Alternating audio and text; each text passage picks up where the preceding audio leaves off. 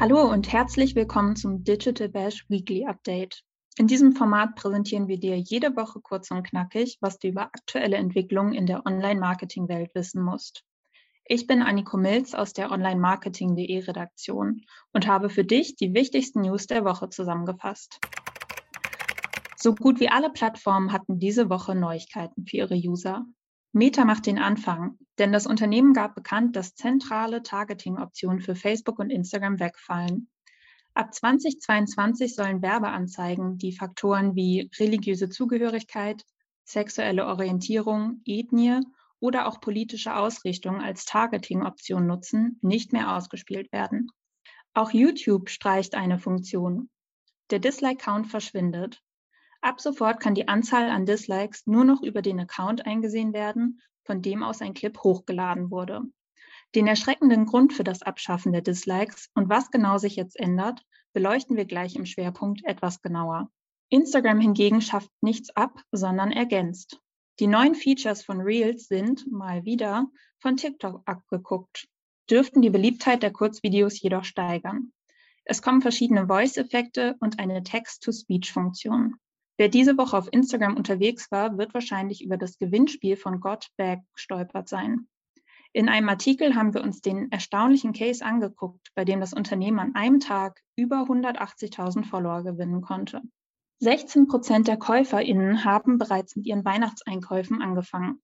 Weitere 15 Prozent planen, noch vor dem Black Friday damit zu beginnen.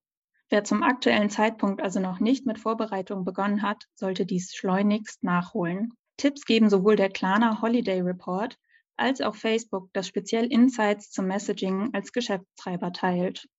Vorbereitungen sollten auch hinsichtlich kommender Google-Updates getroffen werden. Nicht nur ist das große Spam-Update nun abgeschlossen, ein Core-Update könnte folgen. Im vergangenen Jahr überraschte Google viele Webmaster mit dem Rollout des großen December Core-Updates noch vor Jahresende. Ob nun tatsächlich das nächste Core-Update folgt, ist noch unklar. Bevor wir in den Schwerpunkt gehen, habe ich noch einen Lesetipp für dich. Anfang der Woche haben wir über eine Studie geschrieben, die untersucht hat, welche Art von Logodesign bei der Gen Z und Y beliebt ist. In dieser fanden die Researcher heraus, dass sich der Geschmack der beiden Generationen deutlich unterscheidet. Da sich Designs besser angucken als beschreiben lassen, schau doch mal in den Artikel und überprüfe, ob du den Ergebnissen zustimmst oder nicht. Den Link findest du in den Show Notes. YouTube hat für die Videoplattform eine signifikante Veränderung angekündigt. Der Dislike-Count verschwindet, was bedeutet, dass User in Zukunft nur noch die Anzahl der Likes bei einem Video sehen können. Sie können ein Video weiterhin downvoten. Jedoch bleibt unsichtbar, wie viele andere User das Video negativ bewertet haben. Nur die jeweiligen Account-InhaberInnen können die Anzahl der Dislikes sehen. Und das hat einen ganz bestimmten Grund. Es gibt User, die machen sich einen Spaß daraus, den Dislike-Count eines Videos in die Höhe zu treiben. Das liegt nicht unbedingt an dem Video selbst, sondern oft an dem jeweiligen Creator. Den Menschen gefällt nicht, wofür dieser steht oder finden sie oder ihn unsympathisch. Der Klick auf den Dislike-Button wird zu einem Spiel, bei dem die Negativ-Votes die positiven überstimmen sollen. Das Video, das bisher die meisten Downvotes gesammelt hat, kommt übrigens von YouTube selbst. Es handelt sich dabei um das Rewind-Video aus 2018, das bis dato 19 Millionen Dislikes sammelte. Mittlerweile hat YouTube das Rückblickformat jedoch eingestellt. Interessanterweise hat YouTube bereits seit einigen Monaten getestet, was passiert, wenn die Gefällt mir nicht Angaben wegfallen. Tatsächlich wurde der Dislike-Button dadurch weniger geklickt. Um seine Creator vor derartigen Cyberangriffen also zu schützen, wird der Dislike-Count nun von der Plattform entfernt.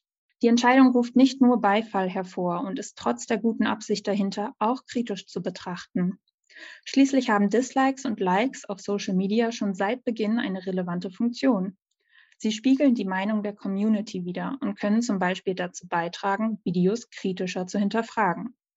Denn wer in einer Meinungsblase gefangen ist, wird ohne die Anzeige der Dislikes bei einem Video gegebenenfalls nicht merken, dass Menschen außerhalb der Blase nicht mit der dargestellten Meinung übereinstimmen.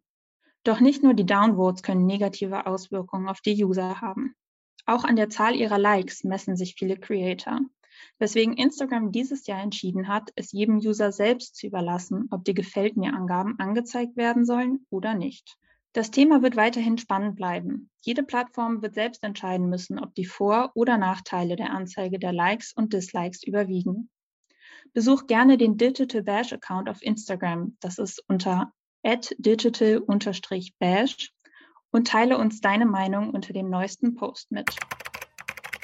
Das war dein Weekly Update für diese Woche. Am Donnerstag ist außerdem eine neue Folge unseres Digital Bash ExpertInnen Podcasts erschienen. Mein Kollege Niklas Lewandzig hat mit Googles Ad Privacy Lead Central Europe, EMEA Go-to-Market Sebastian Granz darüber gesprochen, wie das Ende der Third-Party-Cookies bei Chrome aussehen wird, welche Alternativen Advertiser schon jetzt haben und warum dieser Schritt trotz großer Hürden eigentlich viele Potenziale eröffnet.